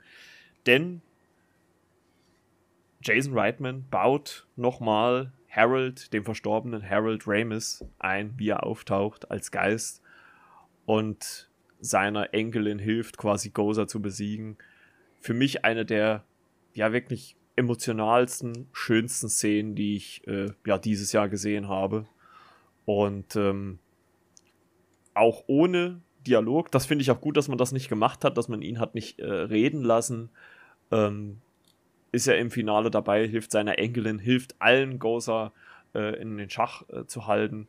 Und für mich auch nochmal natürlich eine ne Hommage an Harold Ramis, der natürlich viel zu früh verstorben ist und nochmal so ein, ja, ein Abschiedsgruß an ihn quasi, ähm, wo man auch dazu sagen muss, allgemein der Film äh, äh, Legacy Ghostbusters Legacy ist allgemein für Harold äh, gewidmet, das sieht man dann äh, sehr gleich am Ende. Und ähm, auch mit diesen Szenen, ähm, sowohl mit der Enkelin als auch mit ähm, der Tochter ähm, oder auch mit seinen Kollegen natürlich, äh, Ray, Winston und äh, Peter äh, Wenkman, ähm, sehr, sehr schön, sehr, sehr herzlich. Und ja, ich weiß nicht, also wer da nicht irgendwie ein Gefühl mit äh, Emotionen hat, also ein paar Tränen in den Augen oder, oder zumindest den warm ums Herz wird, der ist ein kalter Mensch. Also das ging mir wirklich sehr, sehr nah, der Moment. Auch wenn es natürlich in dem Sinne nur eine Filmfigur ist. Aber gerade mit dem realen Hintergrund ist das so schön an, anzusehen gewesen. Also hat mich sehr, sehr gut berührt in dem Moment. Also ich habe stark mit den Tränen gekämpft und ja, ich war auch sehr, sehr stark berührt. Ne? Mhm. Es war ja quasi eine Hommage auf die Figur Ewan Spengler, wie du schon sagtest, äh, für Harold. Also das ihm auch gewidmet, was er letztendlich auch dann dasteht. Ne? Allein die Szene, wie Fifi den Geist mit dem Patronenstahl in Schach äh, halten will und er ja dann quasi hilft und das da mit festhält, dass sie das bewältigen kann, einfach eine wunderschöne Szene und die anderen auch dann gesagt haben, schön, dass du wieder da bist und ja, und Ray sich da quasi entschuldigt, dass er ihn halt damals da so angeschrien hat, ne, dass die so zerstritten waren, ne. Er entschuldigt sich da in der Szene und ähm, Egon lächelt dann und sagt, äh, ja, ist gut, ich habe dir verziehen. Also auch wunder, wunderbar. Also man kann auch viel erzählen, ohne einen Dialog zu geben. Wie, wie gesagt, von Egon, der nicht gesprochen hat, was man sehr gut gemacht hat. So dass er nur durch die Gesichtsausdrücke haben sie sprechen ja, genau, lassen. es wurde, nur mit Gestik und, und Mimik gearbeitet, was sehr passend war. War eine sehr, sehr schöne Szene und dann hat er ja auch noch Trevor und Phoebe in die Arme genommen quasi, ne? War sein Enkel dann auch nochmal sehr nah, sie da umarmt und letztendlich auch dann auch seine Tochter, also die Mutter. Mhm. Ähm, sie ist, oh, jetzt habe ich schon wieder einen Namen vergessen. Kelly. Genau, Kelly. Und hat sie dann auch umarmt und finden letztendlich alle auch Frieden oder er seinen Frieden und geht dann quasi dahin, geht in den Himmel, ne? Und dann löst ja. er sich auf und dann siehst du diese Kamerafahrt nach oben in den Himmel und dann wurde auch gezeigt für Harold, was eine tolle Hommage ist, denke ich, und ein schöner Abschluss der Figur würdig, den Franchise würdig und ich denke mal auch sehr, sehr würdig äh, für die Fans selbst, die mit der zufrieden sein durften. Klar wird es ja eine Kritik geben, die sagen, ja, so toll ist das jetzt nicht, aber das wird es immer wieder mal geben. Aber ich denke mal, wenn man aktuell die Kritiken so ein bisschen verfolgt oder die Tendenzen bei MDB, das ist doch alles sehr, sehr positiv. Und ja, für mich auch ist es ein wunderschöner Abschluss, beziehungsweise auch der Figur der Original Ghostbusters. Ich weiß nicht, wie weit das noch weitergehen wird. Ich denke mal, wir werden das noch ein bisschen neu aufbauen. aber auch den alten Geist dann so beibehalten, wo ich sage, dass man so mal Bezug zu den Original Ghostbusters hat, wer weiß, ob da Jason auch so ein bisschen weitermacht. Aber ich bin nur mit dem Kino äh, mit einem Wein und einem lachenden Auge rausgegangen und so soll es dann auch sein. Und bei mir kam tatsächlich in Ghostbusters äh, auch eine Kinomitarbeiterin rein. Ich musste sofort an dich denken.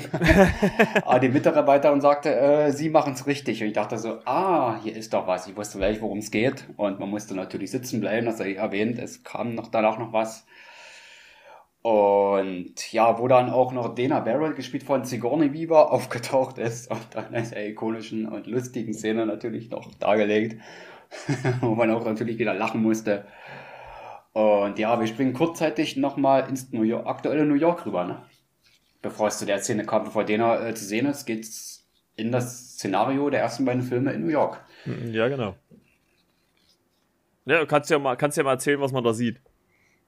Also Peter Wenkmann, also wo er noch an der Uni war, also mit diesen Karten, also weiß nicht, man das Telepathie, wo die Gegenüber dann halt erraten muss, man ja, ich glaube schon, ja. Symbol findet und mhm. das halt falsch machen. Also die hat dann so ein, wie sagt man das?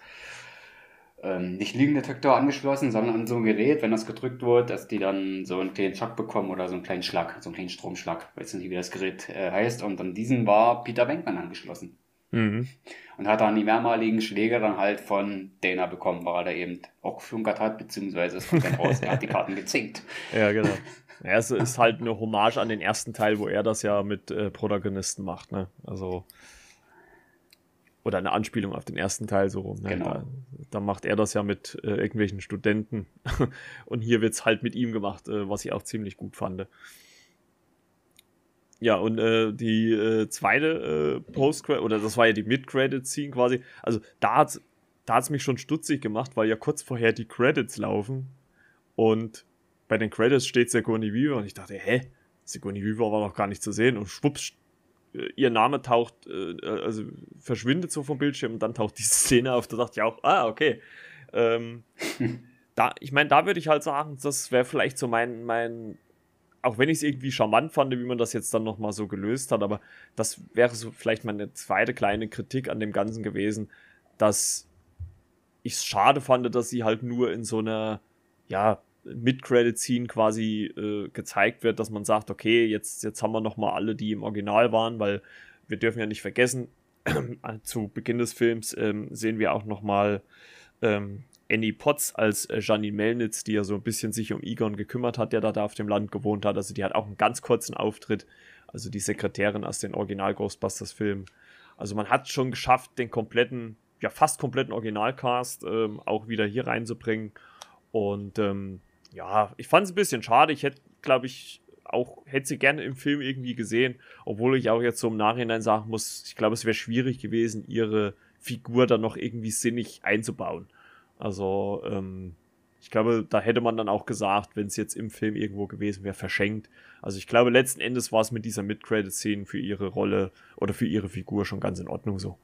Ja, und als einziger hat er nur Rick Moranis, das habe ich mir den Namen gemerkt, Louis Tully, der hat letztendlich gefehlt. Aber ich glaube, so wie ich das gelesen habe, hat irgendwann aufgehört zu Schauspielern, er hat sich zurückgezogen. Mhm. Das, du siehst ihn ja kaum noch irgendwo öffentlich oder so, sei es in Filmen oder Talkshows. Also er lebt da mehr oder weniger zurückgezogen. Was ich da schade finde, ich dachte, er wird auch mit zurückkehren. Ich hätte Rick Moranis sehr gerne nochmal als Louis Tully in dieser Rolle gesehen. Ja.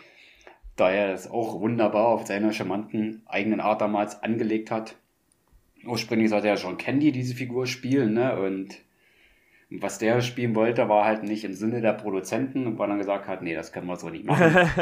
und dann hat man halt äh, Rick Moranis verpflichtet, ne? Und der hat das dann letztendlich dann auch so gespielt, wie man das wollte. Und der hat dann halt sein, äh, wie ich gerade sagte, seinen Charme mit reingebracht. Also fand ich schade, dass er da nicht dabei war. Das ist der zweite kleine Wermutstropfen, also neben Antagonisten, dass man da nichts Neues gemacht hat, dass er da quasi gefehlt hat.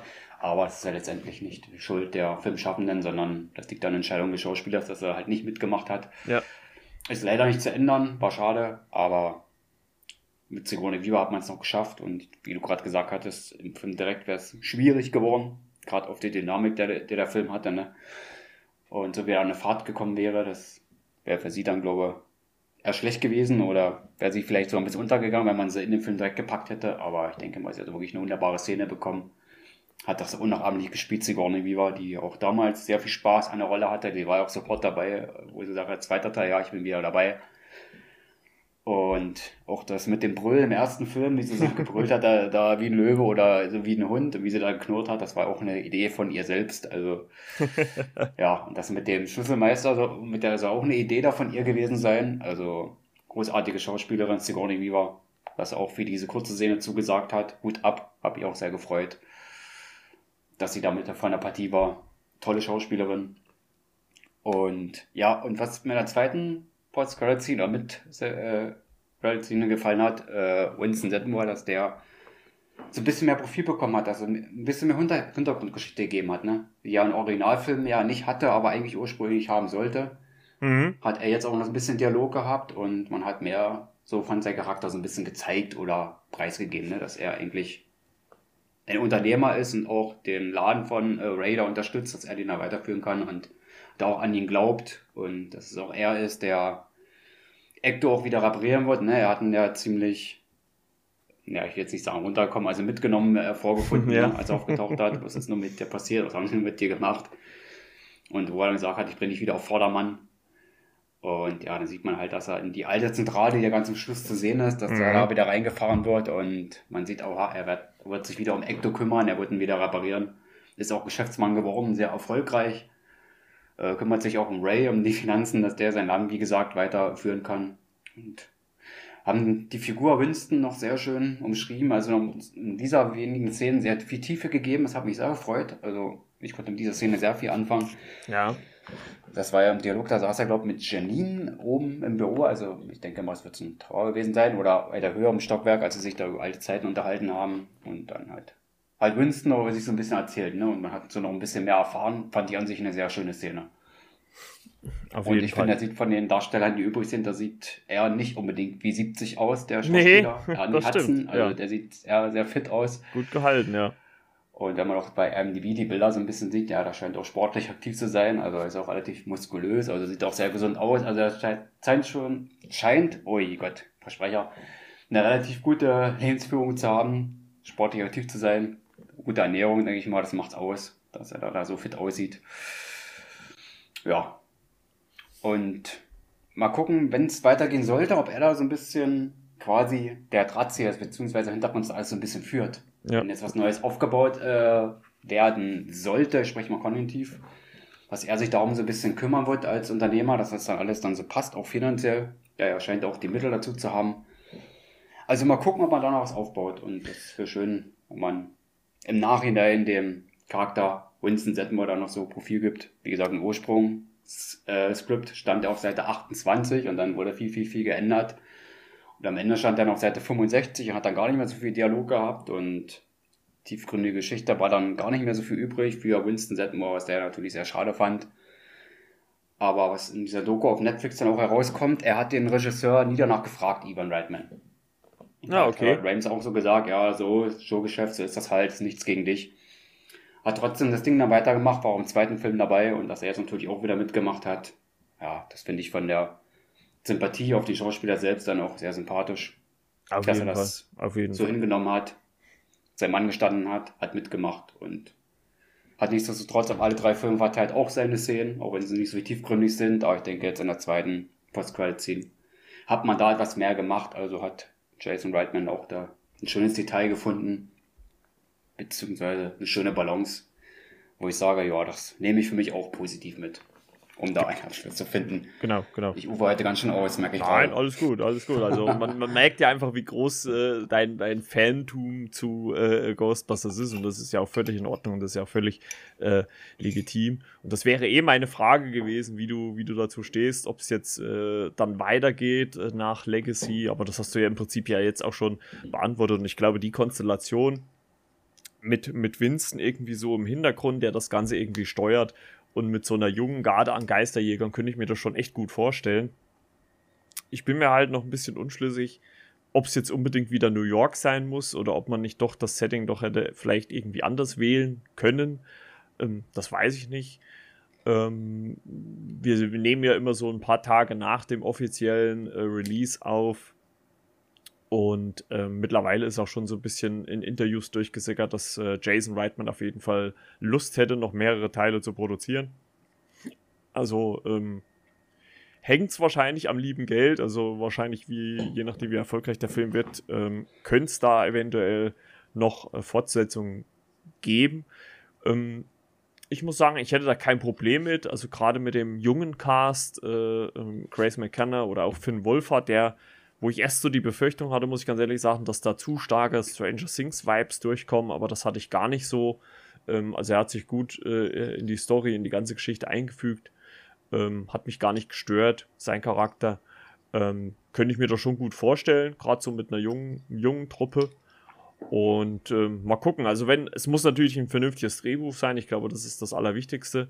Und wenn man so diesen, diesen Charme, auch dieses von Ghostbusters Legacy beibehält, ähm, glaube ich, könnte das doch ganz gut werden.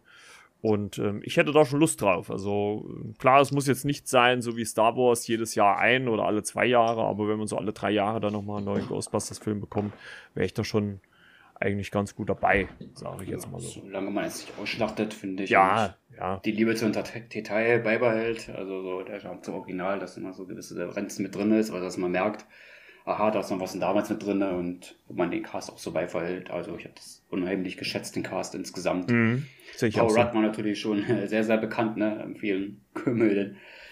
Uns bekannt natürlich als Ant-Man, ne? Und auch als Lehrer, da mit dem Bart. Und was mir so aufgefallen ist, äh, äh, Paul Rudd hat eine andere Synchronstimme, als er äh, von Ant-Man hatte. Ich dachte, Mensch, hä, kommt dir doch bekannt vor? Ist das die von Bruce Banner, die Stimme? Und klingt sehr ähnlich. Ich glaube, das ist wirklich die von Mark Ruffalo, die Synchronstimme, die er da hat. Also, ah, okay. Mit den Schmunzeln. Äh, passt natürlich sehr gut. Ja. Und äh, schön, wenn er dann, wenn sie weiterdrehen sollten, dass er dann wieder dabei ist, würde mich freuen. Ja. Unheimlich guter Schauspieler. Situationskomik äh, beherrscht er, auch so für Detail, für Dramatik, das hat er. Und kann Komik und Dramatik äh, für sich so ein bisschen verbinden, also auch zwischenmenschlich Interaktion mit anderen Charakteren, also steckt auch viel Liebe in seine Rollen. Ja, ist für mich einfach ein toller Schauspieler. Und was wir gar nicht erwähnt haben, der Jason Reitman hatte ja einen Auftritt im zweiten Ghostbusters-Film. Er hat im ersten auch seinen Papa über die Schulter geguckt und hat im zweiten am Anfang einen Auftritt. Als auf Kind, dieser, ne? Auf dieser Geburtstagsfeier, ne? als mhm. er äh, mhm. Ray da voll schimpft. ja. Genau. Ja. Der dann natürlich rausgeht, ja, wie, unter, wie undankbar sind denn diese Yappi-Larven? Nur das kommt halt so. Ja, also genau. Ja, und ähm, ich würde sagen, da machen wir so langsam ähm, mal eine Schleife drum, auch wenn ich glaube, dass das äh, Rennen hier noch Stunden füllen könnte. und, der Timo mit Stirb langsam, ne? Ja, ja, ja. Ich weiß, ja. weiß gar nicht, wie lange haben wir da gesprochen. Uh, das war lange, sehr lange. Ich glaube, über. Mehr als eine Stunde, definitiv. Das, das waren fast, ich glaube, fast zweieinhalb Stunden. Ui. Ja. Ich habe das auch gar nicht mitgezählt, ehrlich gesagt. Ja. Und ähm, ja, kommen wir mal zur Bewertung. Was würdest du denn dem Film äh, geben? Also machen wir mal, du machst ja immer gerne Zehnerbewertung, also gehen wir mal in den Zehnerbereich rein. Ja, also aus vom nostalgischen her würde ich insgesamt eigentlich so 10 geben, wenn man die kleinen Makel so ein bisschen mit reinnimmt, ja, mit dem Antagonisten. Ich denke mhm. mal so 9 von 10 kann man auf jeden Fall geben. Ja, also, also hätte ich jetzt auch gesagt. Also 10, 10 von 10, das wäre, glaube ich, also ja, da, da, da, fehlt vielleicht noch irgendwie so, ein, so, ein, so eine Spur Genialität oder beziehungsweise, wie du schon sagst, da hat man dann, dann vielleicht doch die ein, zwei Kritikpunkte, die man dann doch anbringen kann, natürlich. Ist natürlich auch immer äh, subjektiv, muss man ja auch ganz klar sagen. Aber insgesamt gesehen, und ich glaube, das kann man, kann ich auch schon so als Teaser zum, zum Ende des Jahres, wenn es irgendwann mal so auf den Rückblick geht, sagen, kann ich das schon sagen. Für mich auf jeden Fall einer der besten Filme, die ich dieses Jahr gesehen habe. Ähm, ich bin ja immer so einer, der gar nicht so groß auf dieses Handwerkliche so eingeht. Für mich steht der Unterhaltungsfaktor deutlich mehr im Fokus. Und das hat dieser Film mehr als gut geschafft. Und ich würde auch sagen, 9 von 10 gebe ich dem Film. Oder halt, wenn man in die 5er Bewertung geht, äh, äh eine 4,5 von 5. Also nah an, an der Perfektion und äh, ein sehr, sehr unterhaltsamer Film, der gerne, gerne noch irgendwann mal äh, eine Fortsetzung erfahren darf. Gerne mit dem jungen Cast, äh, würde ich gerne mir angucken. Und auf die technischen Aspekte, die habe ich in meiner Kritik ja quasi so ein bisschen ausgespart. Ne? Die kommen da nur wenig vor. Über die Musik habe ich gar nichts geschrieben, ne? die auch so auf den ersten Film so ein bisschen angelehnt sind. In einigen, wollte ich sagen, Oktaven oder so. nicht, Obwohl sie sich natürlich sagt. da, muss man auch sagen, zurückhalten. Ne? Also da hätte man ja denken können, dass deutlich mehr dieses... Äh, das Ghostbusters-Theme oder auch hier Who You Gonna Call Ghostbusters eingearbeitet wird, aber da hält er sich doch sehr, sehr über weite Teile sehr zurück. Ne? Also es wird ja dann nur so gegen Ende da nochmal so eingestreut. Also ähm, da hätte man ja denken können, okay, äh, äh, er hat ja die Grundlage schon da, dann, dann baut er das deutlich öfters ein, aber das hat Jason Redman gar nicht gemacht. Also ich habe auch irgendwo gelesen, wie, wie für, für ihn persönlich, wie schwer so dieser Dreh, Dreh, Dreh eigentlich war, wenn, wenn dein eigener Vater, der die zwei Originale gemacht hat, jeden Tag mit am Set sitzt und dir über die Schultern guckt. Also das kann ich mir schon gut vorstellen, äh, dass er da als Sohn äh, ja, äh, ja ziemlich äh, schwieriges Arbeiten hatte. Aber es ist ja trotzdem was sehr Gutes draus geworden. Also ähm, Daumen nach oben und auf jeden Fall eine Empfehlung von uns beiden. Also geht ins Kino, guckt den Film, auf jeden Fall. Ist sehr, sehr gut geworden und äh, bringt natürlich auch den Älteren, die die Originale kennen, nochmal so nostalgische Erinnerungen wieder hoch. Und ähm, das ist sehr, sehr schön anzusehen. Würde ich mal so sagen. Der Videocaller, auf dem wir den Film damals geguckt haben, diesen Fernsehschrank, den habe ich dann so als Gag quasi so verbaut in meiner Kritik, so ein bisschen mhm. gezeichnet. Ja, deswegen, äh, schaut auf jeden Fall bei René. Stucklogo genommen, habe das auf das Bild reingepackt. Ja, ich habe schon gesehen, hab ja. Habe ich gemalt und eingescannt. Ja. habe ich mal so als kleines, Gimmick oder beziehungsweise Gag gemacht. Genau, also guckt da auf jeden Fall vorbei, elfersfilmkritiken.com. Äh, René ist da schwer am Hasseln und bringt ein Artikel ohne Ende. Ne? Also äh, ich würde mal sagen, wir haben nicht nur den Podcast-Gott mit Timo, wir haben auch den äh, Blogger-Papst mit René. Und, äh, danke für die Und ähm, wollte, den wollte ich eigentlich schon lange mal bringen, aber äh, es hat immer nicht gepasst. Aber jetzt konnte ich ihn endlich mal raushauen. Und ähm, deswegen schaut er auf jeden Fall vor, vorbei und äh, gibt äh, René auch ein paar Likes. Da würde er sich sehr drüber freuen. Ja, macht er. Und äh, ja, äh, deswegen äh, nicht nur wegen Ghostbusters bei René vorbeigucken, auch äh, in den nächsten Wochen dann wieder ausgiebig über Marvel, denn äh, ab nächster Woche tauchen wir natürlich wieder deutlich tiefer in den Marvel-Kosmos ein. Den haben wir ja so in den letzten Wochen äh, in Teilen zumindest so ein bisschen ausgespart, außer was die Filme halt anging. ja, Hawkeye startet die Serie und beginnt ja mit zwei Folgen. Wie gesagt, wir werden so zeitnah wie möglich aufnehmen. Also es kann durchaus sein, dass ihr äh, in dieser Woche, wo, wir, wo ihr diese Folge hört, auch noch eine Folge hört mit Hawkeye. Mal gucken, wie wir das zeitlich alles gebacken kriegen. Und ähm, folgt da einfach auf Instagram, da könnt ihr das alles sehen und hören. Und äh, wir werden uns auf jeden Fall Mühe geben, so schnell wie möglich die Folgen zu recappen und dann auch noch natürlich noch mal ein bisschen tiefer wieder in den Marvel-Kosmos einzutauchen. Vielleicht besprechen wir da auch nochmal in aller Ausführlichkeit den neuen äh, Spider-Man-Trailer. Das haben wir uns jetzt für diese Folge mal ein bisschen gespart. Also seid gespannt, äh, die nächsten Wochen. Ja, bis eigentlich kurz vor Weihnachten wird es sehr Marvel-lastig wieder. Ähm, aber äh, nichtsdestotrotz, glaube ich, äh, habt ihr da viel Spaß dabei und wir natürlich auch, ne, René? Ja, genau. Und der Hawkeye-Artikel, der ist schon da, hat überraschenderweise schon sehr viel Klicks, obwohl es noch keine Folgenbeschreibung gibt oder die noch gar nicht mhm. released sind. Ja, vielleicht sind es Vielleicht ist das Comic-Relikt, was da mit drin ist. Bin auch so ein bisschen auf die Figur Clint Barton, LKE Hawkeye eingegangen, der noch äh, so viel mehr war oder andere Figuren, die er noch war. Hab das so ein bisschen ausgearbeitet. Einige Comic-Cover mit verbaut, natürlich dann mit Bildunterschrift, wo man sich so ein bisschen reinlesen kann in den Charakter und so ein bisschen liest, was man damit noch machen könnte.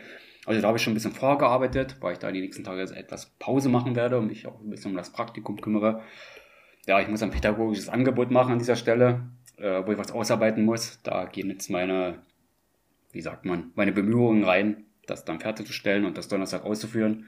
Jetzt bis zum nächsten Tage so ein bisschen Pause, Pause vielleicht nicht, aber ein bisschen weniger auf dem Blog. Aber wie gesagt, der Hawkeye-Artikel, der ist schon da. Und ich versuche zeitnah auch vielleicht Kritiken über Dope Sick zu bringen. Mal schauen, wie ich mhm. das schaffe.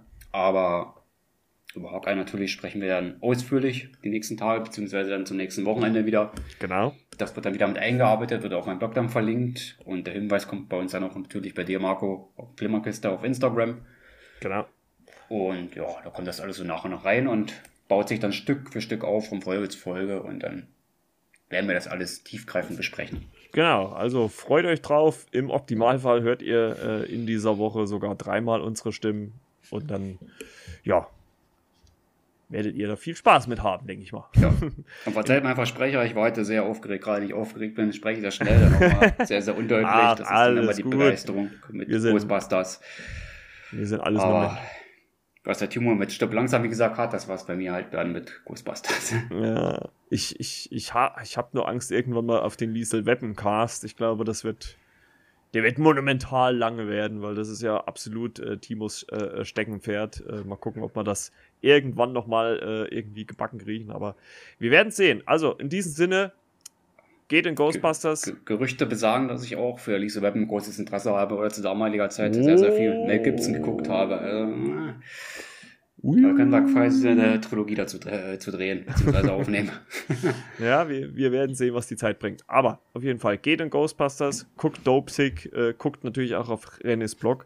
Äh, und dann geht raus natürlich wieder mal an die ganzen Hörer und Hörerinnen da draußen, die wieder äh, fleißig die Folgen runtergeladen haben. Und äh, ja, wie gesagt, ab nächster Woche geht es dann äh, stark in den Marvel-Kosmos wieder rein. Wir werden uns da tief reingraben in Hawkeye und seine Figur und in die neue Serie. Ich bin selber auch irrsinnig gespannt. Ähm, ab 24.11. auf Disney Plus. Aber jetzt geht es erstmal in Ghostbusters und an dieser Stelle nochmal danke René, dass du wieder mit dabei warst. Ja, bitte, bitte, immer wieder gern und Grüße an unseren treuen Hörerinnen und Hörer.